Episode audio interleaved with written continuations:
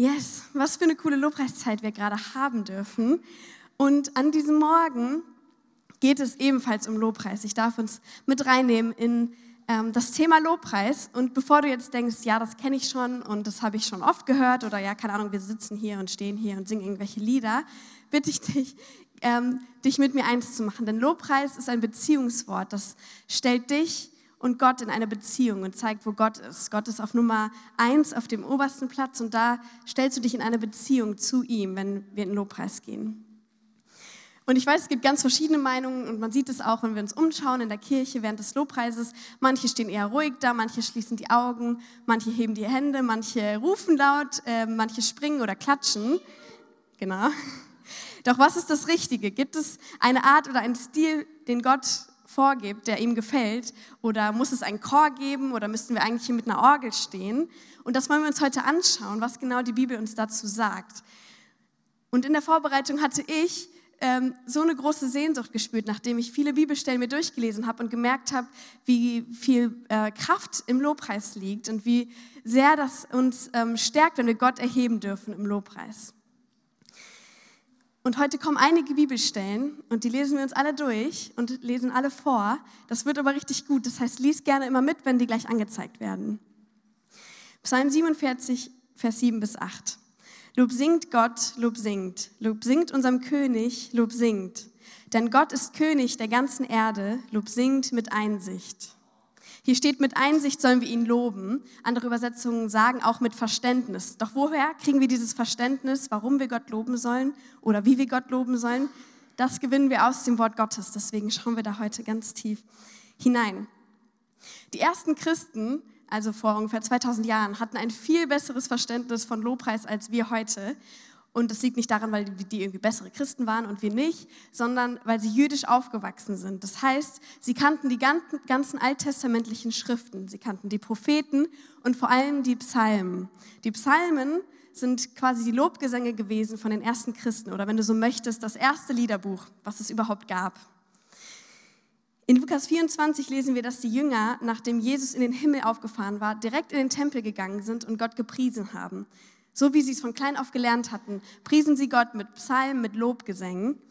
Und in Vers 53 steht, und sie waren alle Zeit im Tempel und priesen und lobten Gott. Amen. Also sie kannten es so, wie sie es von klein auf kannten und gleichzeitig mit einem neuen Verständnis, weil sie miterlebt hatten, wie Jesus ans Kreuz gegangen ist und auferstanden ist. Mit diesem neuen Verständnis haben sie Lobpreis gemacht, direkt. Hier steht, sie waren alle Zeit im Tempel. Und im Alten Testament gibt es sieben verschiedene Worte, die in unserer Sprache mit Lobpreis übersetzt werden. Die sind alle in den Psalmen zu finden, was richtig gut ist, aber bei uns sind sie oft mit dem gleichen Wort übersetzt, also mit loben oder preisen oder Danksagen. Das heißt, wenn wir in der Bibel lesen, lobt Gott oder preist Gott, dann verstehen wir, okay, da muss ich mich jetzt hinstellen und hier einen Chorus singen oder irgendetwas. Ähm, aber die Juden damals haben etwas ganz anderes verstehen können, weil es sieben verschiedene Facetten gab von Worten, die alle mit Lobpreis bei uns übersetzt werden. Und wir wollen uns heute ein bestimmtes Wort gemeinsam anschauen und das heißt Yada. Yada ist ein hebräisches Wort und ähm, es wird mit Lobpreis übersetzt und ist eines der häufigsten Worte, das wir im Alten Testament überhaupt finden. In Psalm 33, Vers 1 bis 3 steht, Jubelt ihr Gerechten über den Herrn, zu den Aufrichtigen passt Lobgesang. Preist den Herrn mit der Zither, spielt ihm auf der zehnseitigen Harfe. Singt ihm ein neues Lied, spielt schön auf den Saiten mit Jubelschall. Das gab es auch eigentlich auf der Folie, aber ist nicht schlimm, ihr habt mir bestimmt gut zugehört. In Vers 2 wird hier das Wort Yada verwendet. Also hier steht, preis den Herrn mit der Zither oder Yada dem Herrn mit der Zither. Doch was steht um das Wort Yada herum? Da stehen Worte wie Instrumente, schön, ein neues Lied, Musik. Und was genau bedeutet Yada, wenn nicht nur Lobpreis? Yada heißt wörtlich oder ist wörtlich ein zusammengesetztes Wort. Yad heißt Hand, ganz praktisch, und A ist eine Kurzform für Gott. Das heißt, Yada heißt sowas Wörtliches wie Hände zu Gott. Wir erheben die Hände zu Gott. Manchmal wird Yada auch im Zusammenhang benutzt ähm, für werfen. Das heißt, wir werfen unsere Hände in die Luft zu Gott. Das ist das, was das Wort Yada aussagt. Psalm 9, Vers 2. Okay, ihr hört mir zu, das ist auch gut. Psalm 9, Vers 2, oder ihr könnt es auch in der Bibel mitlesen. Ich will dich preisen, ja da, Herr, mit meinem ganzen Herzen will ich erzählen all deine Wundertaten. Also ich will mit meinem ganzen Herzen ja da machen, meine Hände zu Gott erheben. Es ist ein äußerlicher Ausdruck dessen, was in meinem Herzen ist. Also wenn ich in meinem Herzen Gott loben will, dann ist es ein Ausdruck, die Hände zu erheben und ja da zu machen, meine Hände zu Gott zu erheben. In Psalm 32, Vers 5 steht, da bekannte ich dir meine Sünden und verbarg meine Schuld nicht. Ich sprach, ich will dem Herrn meine Übertretungen bekennen, da vergabst du mir meine Sündenschuld. Das ist jetzt die erste Facette, in die wir reingehen. In diesem Vers wird bekennen oder kommt das Wort bekennen ebenfalls von dem Wort Yada. Das heißt Yada, ich erhebe meine Hände und bekenne meine Schuld und berufe mich auf die Sündenvergebung, die Jesus mir gegeben hat. Ich mache Yada.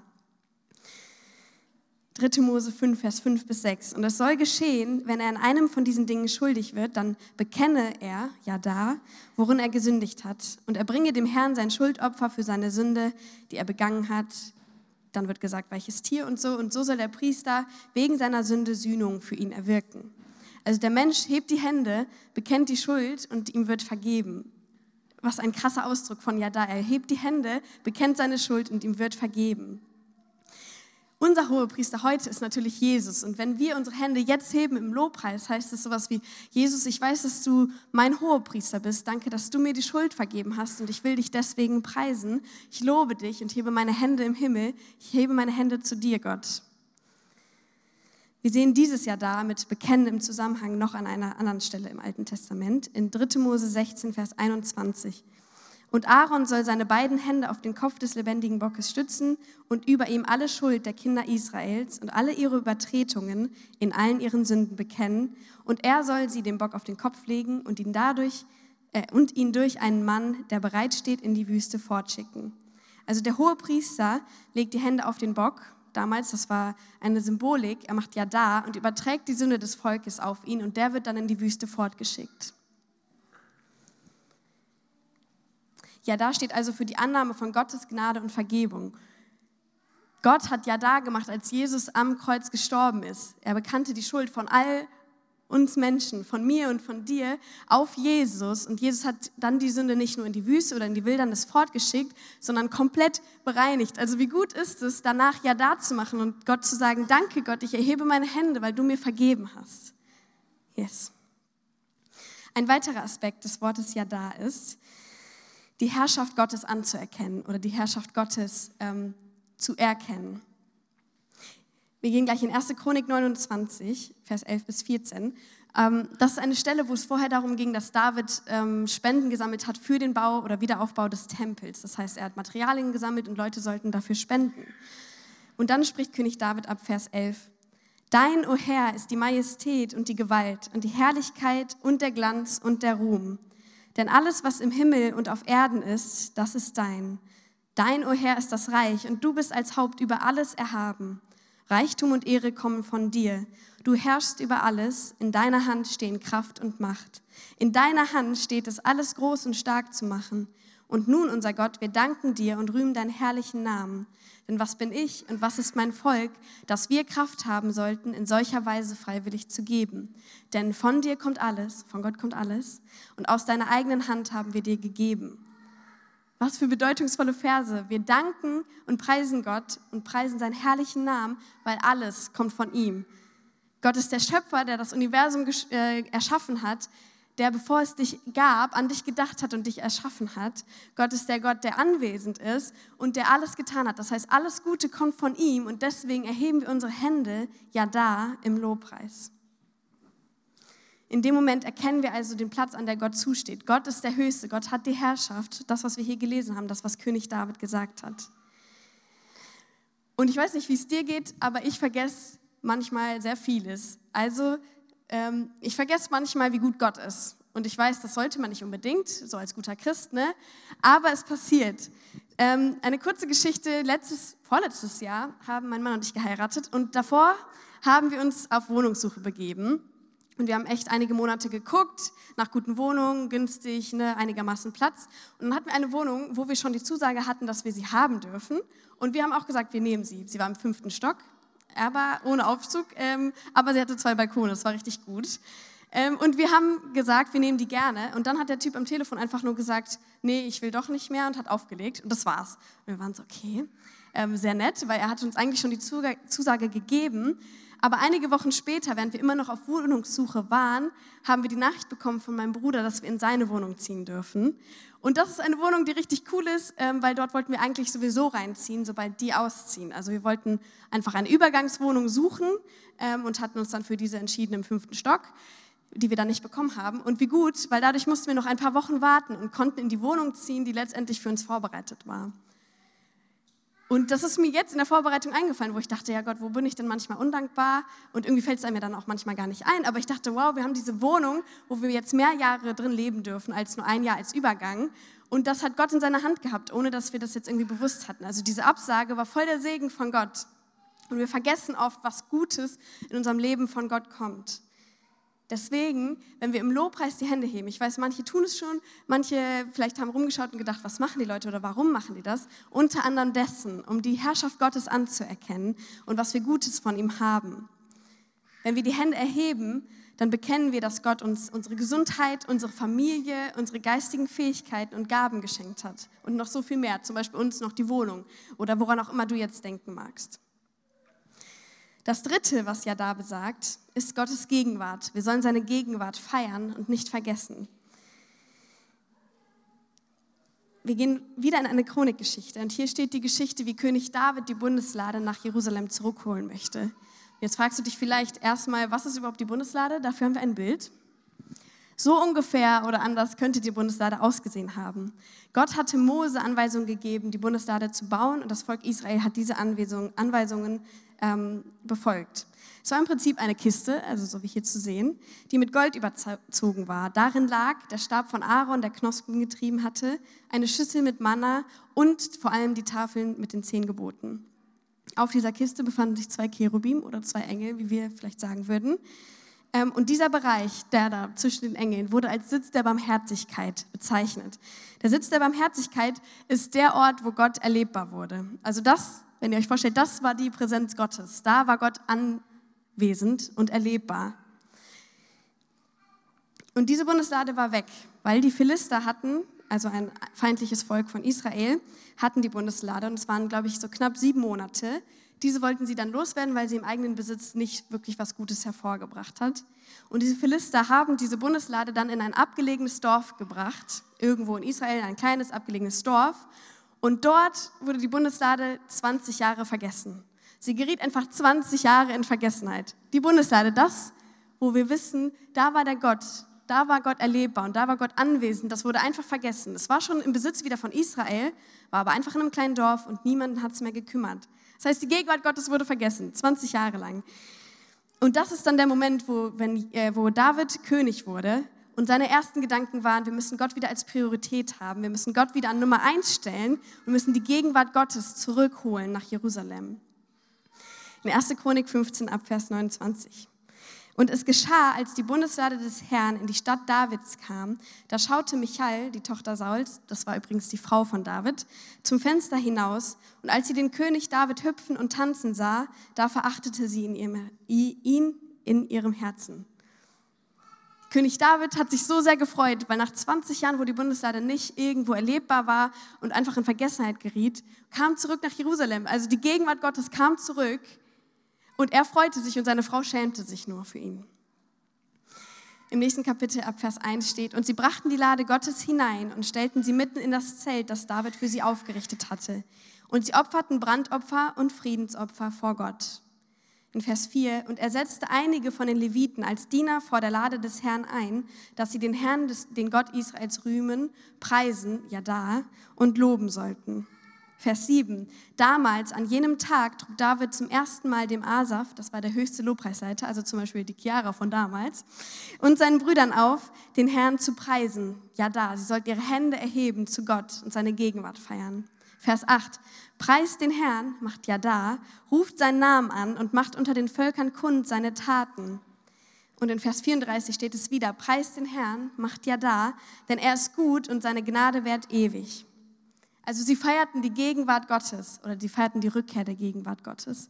Wie viel mehr sollten wir als unsere Hände erheben und Gott feiern dafür, dass seine Gegenwart heute allgegenwärtig ist? Denn damals war es so, dass die Bundeslade einmal im Jahr erlebbar wurde für eine Person vom Volk Israel. Das heißt, eine einzige Person, ich fände ja schon von uns, wenn nur eine einzige Person äh, das dürfte, viel zu wenig, aber du musst dir vorstellen, von einem ganzen Volk durfte eine Person einmal im Jahr zu dieser Kiste der Bundeslade und Gottes Gegenwart erleben. Und wir heute dürfen Gottes Gegenwart ständig erleben, da wo du bist, jetzt gerade. In diesem Moment, wo ich spreche, ist Gottes Gegenwart hier präsent. Und dafür sollten wir ihn preisen, weil wenn König David nackt getanzt hat, weil Gottes Gegenwart in Form der Bundeslade zurückkam, wie sehr sollten wir Gottes Gegenwart feiern, weil er jetzt gerade präsent ist in deinem und meinem Herzen. In deinem und meinem Herzen. Das ist crazy. Yes, lass uns weiter schauen, was das Wort ja da noch beinhaltet. Und zwar Hilfe und Rettung oder die Besinnung darauf, wo Gott uns schon geholfen und gerettet hat in der Vergangenheit. Psalm 28, Vers 6 bis 7. Gepriesen sei der Herr, denn er hat die Stimme meines Flehens gehört. Der Herr ist meine Stärke und mein Schild. Auf ihn hat mein Herz vertraut und mir ist geholfen worden. Daher jubelt mein Herz und ich will ihn preisen, ja da, mit meinem Lied. Also er hat mein Gebet erhört, er hat mir geholfen und hat mich gestärkt. Also preise ich ihn.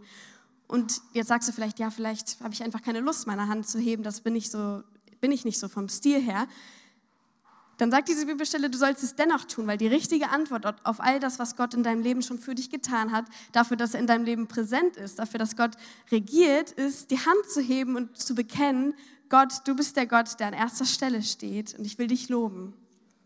Psalm 107, Vers 1. Preist den Herrn, denn er ist gut und seine Gnade währt ewig.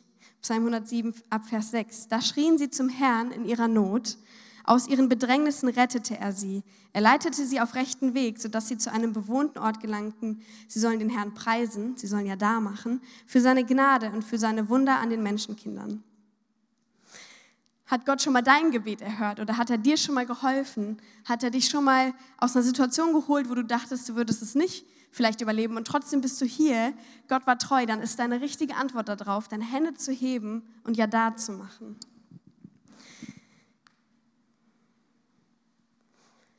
Dann kommen noch ein paar Verse, die ich jetzt überspringe. Dort steht, wir sollen ja da machen für die Wunder und ihn preisen für die Gnade, die Gott uns gegeben hat und für seine Heilung. Also wenn du schon mal irgendwo geheilt wurdest, gemerkt hast, wie Gott in dein Herz reingekommen ist, dann ist die richtige Antwort darauf ja da.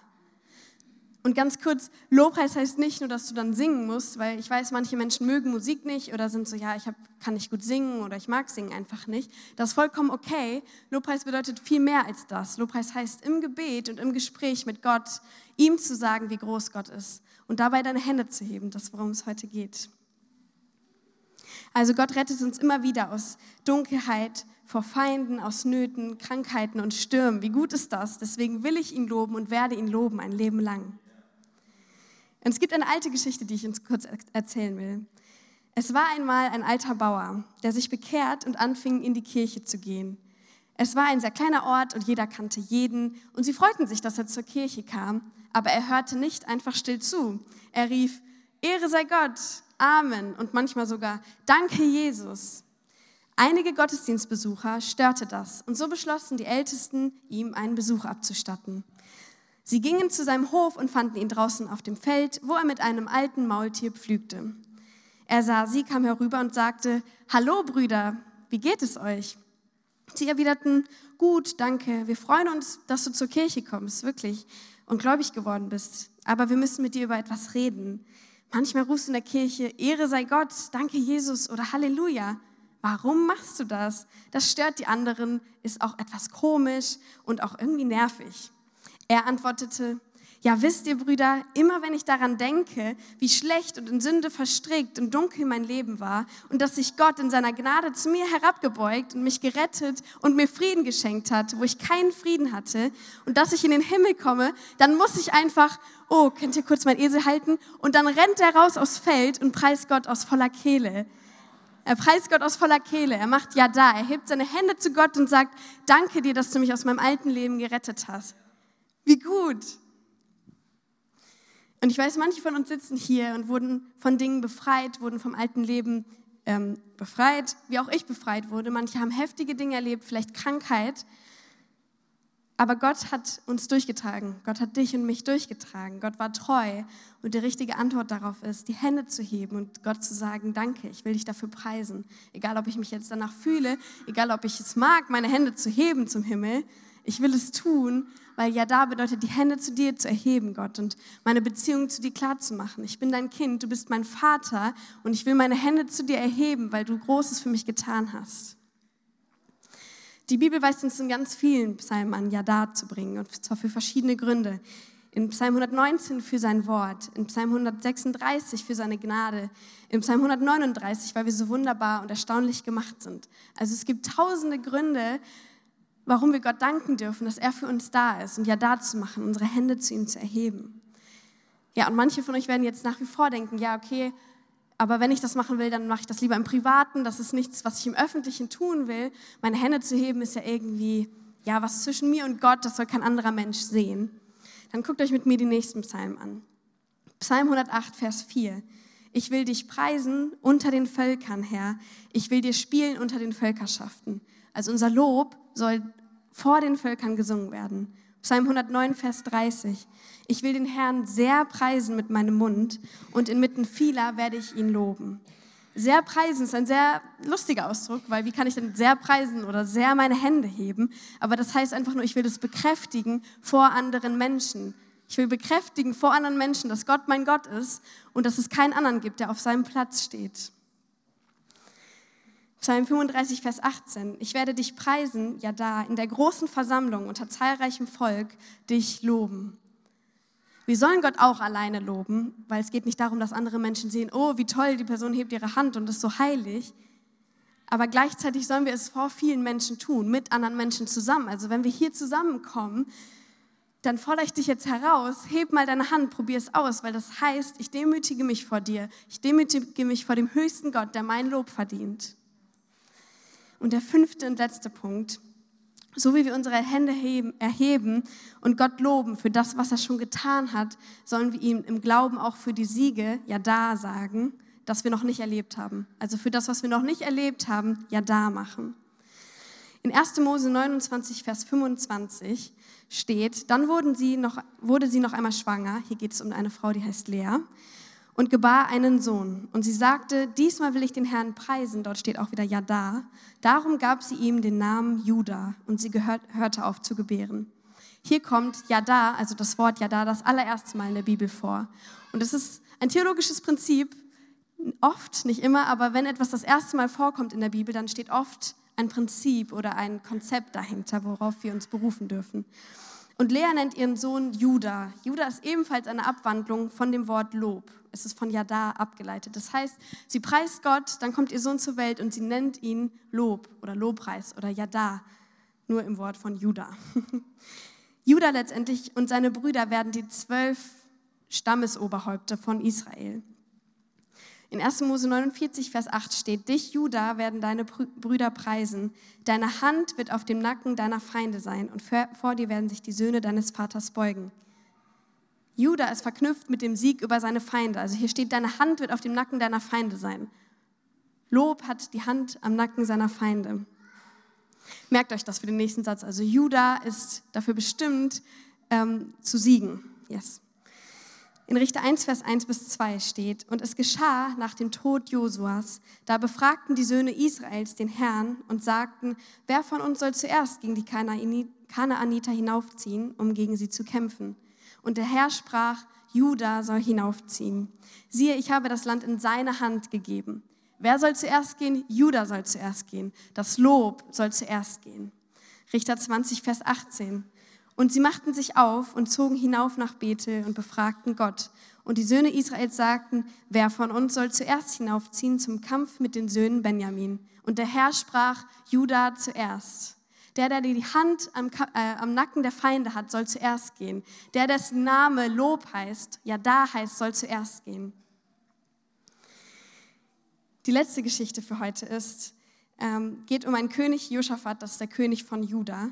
Und er war in einer Situation, wo er von den verschiedensten Truppen eingeschlossen war. Es war äh, hoffnungslos, er war in der Unterzahl.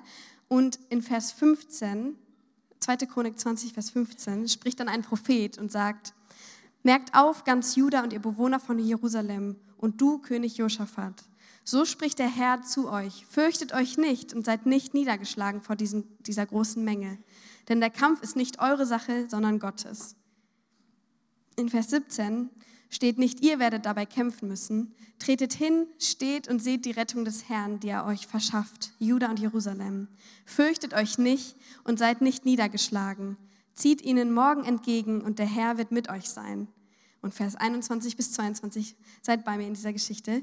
Und er beriet sich mit dem Volk und stellte Sänger für den Herrn auf, die Loblieder sangen in heiligem Schmuck, indem sie vor den zum Kampf gerüsteten auszogen und sprachen, preist den Herrn, denn seine Gnade währt ewig. Und zu der Zeit, da sie mit Jubel und Lobgesang anfingen, legte der Herr einen Hinterhalt gegen die Söhne Ammon, Moab und die vom Gebirge Seir, die gegen Juda gekommen waren. Und sie wurden geschlagen. Diese Verse sind unheimlich wichtig, Vers 21 und 22. Josaphat stellt Sänger auf, Lobsänger, die nur dafür da sind, Gott zu preisen, also die den ganzen Tag singen, Ehre sei Gott, du stehst über allem. Und diese sollten vor den Truppen ausziehen. Und er war ja sowieso in der Unterzahl. Also ich meine, er hätte ja auch sagen können, dass genau diese Menschen auch für ihn kämpfen sollten, damit sie irgendeine Chance haben. Aber nein, die, die zuerst gehen, also die vormarschieren, waren die Lobpreiser und die, die Gott Lob bringen sollten. Und als sie anfingen, Lob und Jubel zu bringen, hat der Herr den, ähm, den Sieg gebracht. Also sie waren umzingelt, sandten Lob voraus und in dem Moment, wo sie den Schritt begingen, Gott zuerst zu loben, egal ob sie denken, dass sie vielleicht verlieren würden, in dem Moment hat Gott den Sieg schon geschafft. Ihr müsst euch das vorstellen, ungefähr 27 Kilometer sind sie marschiert, also wenn man sich das auf einer Karte anguckt. Und das heißt, ihr müsst euch vorstellen, sie sind marschiert, Gott sei die Ehre, danke Gott, du bist der Höchste. Und das 27 Kilometer lang, während hinter ihnen die Truppen gegangen sind. Und in diesem Moment, während sie marschiert sind, hat Gott schon den Sieg geschaffen. Sie machten also ja da. Und ja da, Lob hatte, den, hatte die Hand am Nacken seiner Feinde. Sie fingen an, Lob zu machen und Gott beginn, begann zu handeln. Also lass Lob deinen Weg bahnen, lass ja da den Weg bahnen. Lob soll zuerst gehen und Gott macht dann den Rest. Weil wenn wir Gott erheben und uns darauf stellen, wer Gott ist, wird er den Rest machen. Und wir hatten jetzt sehr viele Alte Testamentstellen. Ich will abschließen mit einer Neuen Testamentstelle in 1 Timotheus 2, Vers 8. So will ich nun, dass die Männer an jedem Ort beten, indem sie heilige Hände aufheben, ohne Zorn und Zweifel. Im Neuen Testament gibt es natürlich noch viel mehr Stellen als jetzt die eine, die ich vorgelesen habe. Aber wir haben gerade so viele verschiedene Facetten gesehen, weshalb wir Gott unsere Ehre geben sollten, weshalb Gott unser Lob verdient. Und ich weiß nicht, ob euch das jetzt begeistert hat oder nicht, aber mich hat es begeistert in der Vorbereitung und auch jetzt in diesem Moment, wo ich denke, hey, Gott hat so vieles getan, Gottes Gegenwart ist allgegenwärtig, nicht mehr nur in der Kiste von der Bundeslade, sondern in dir und mir und jetzt gerade in diesem Moment. Und das ist ein Grund, unsere Hände zu heben und zu sagen, ja da, Gott, du regierst, ja da, ich will meine Hände zu dir erheben. Also wir erheben unsere Hände zu Gott und bekennen unsere Schuld und empfangen Vergebung. Wir machen ja da und sagen, Gott, du regierst. Das haben wir gerade eben gemacht im Abendmahl. Wir haben gesagt, Gott, danke, dass du vor 2000 Jahren für mich gestorben bist und ich will dich dafür preisen. Und dann heben wir unsere Hände und sagen, Gott, du regierst. Wir danken und preisen Gott und loben ihn und seinen Namen, denn alles kommt von ihm. Alles Gute, woran du jetzt denken kannst, deine zwei Hände, dass du vielleicht sehen kannst, dass du stehen kannst, dass du Haare hast. Ich weiß nicht, woran du denkst, dass du ein Dach über dem Kopf hast, dass du Freunde hast oder Familie. All das kommt von Gott und dafür wollen wir ihn preisen. Seine Gegenwart, darauf habe ich mich jetzt schon mehrmals berufen, aber das ist so crazy. Also wenn du dir vorstellst, Gottes Gegenwart war damals nur für eine Person erlebbar, einmal im Jahr, das wäre ich kann mir das nicht vorstellen, wie schrecklich das wäre. Und wir vergessen so oft, dass Gottes Gegenwart jetzt gerade in unserem Herzen präsent sein darf. Und deswegen wollen wir ja da machen und unsere Hände erheben. Er hat unser Gebet erhört. Ja, manchmal nicht so vielleicht, wie wir uns das vorstellen, aber Gott ist und bleibt treu. Er steht zu seinem Wort, er steht zu seinen Versprechen. Also preise ich ihn und mache ja da. Und das Letzte, Lob soll zuerst gehen. Lob soll den Weg bahnen. Da, wo du dich vielleicht nicht danach fühlst oder denkst, boah, ich bin umzingelt und ich bin in der Unterzahl, so wie König Josaphat das war. Genau, und das ist der Moment, wo du ja da machen solltest und sagst, Gott, egal ob ich mich danach fühle, egal ob jetzt gerade diese Situation voll eine Bedrängnis ist, ich will meine Hände zu dir, zum Himmel emporheben und sagen, du bist Gott und du regierst. Und wir wollen unsere Hände erheben und Gott loben. Ihr dürft einmal gerne aufstehen. Und wir gehen jetzt gleich in eine Lobpreiszeit, wo wir das ganz praktisch machen dürfen. Und das heißt nicht unbedingt, dass du ähm, singen musst, auch wenn du es nicht magst. Aber ich will dich herausfordern, denk über einige von diesen Punkten nach. Und vielleicht hat sich etwas davon angesprochen, wo du sagen willst, Gott, ich mache jetzt ja da, ich hebe meine Hände zu dir und will bekennen, dass du mein Gott bist. Ganz kurz noch ein Gedanke. Lobpreis oder so wie wir es machen mit Singen ist vielleicht eine Art wie eine Liebessprache. Es gibt ja fünf Sprachen der Liebe. Ich weiß nicht, ob ihr schon mal davon gehört habt. Und da sagst du vielleicht auch, ja, die Geschenksprache ist jetzt nicht so meine Liebessprache. Aber wenn du eine Freundin hast, deren Liebessprache das ist, dann machst du ihr dennoch ein Geschenk, weil du weißt, dass du ihr damit einen Gefallen tust. Und ähnlich ist es bei Lobpreis, wenn du sagst, okay, es ist jetzt vielleicht nicht meine Liebessprache Nummer eins, meine Hand zu heben im Lobpreis oder zu singen, es ist aber etwas, was Gott gefällt. Nicht, dass du das machen musst, aber es ist ein Geschenk, wenn du sagst, Gott, ich bin dir so unendlich dankbar für das, was du getan hast. Ich bin dir so unendlich dankbar für die Gegenwart, die du mir geschenkt hast.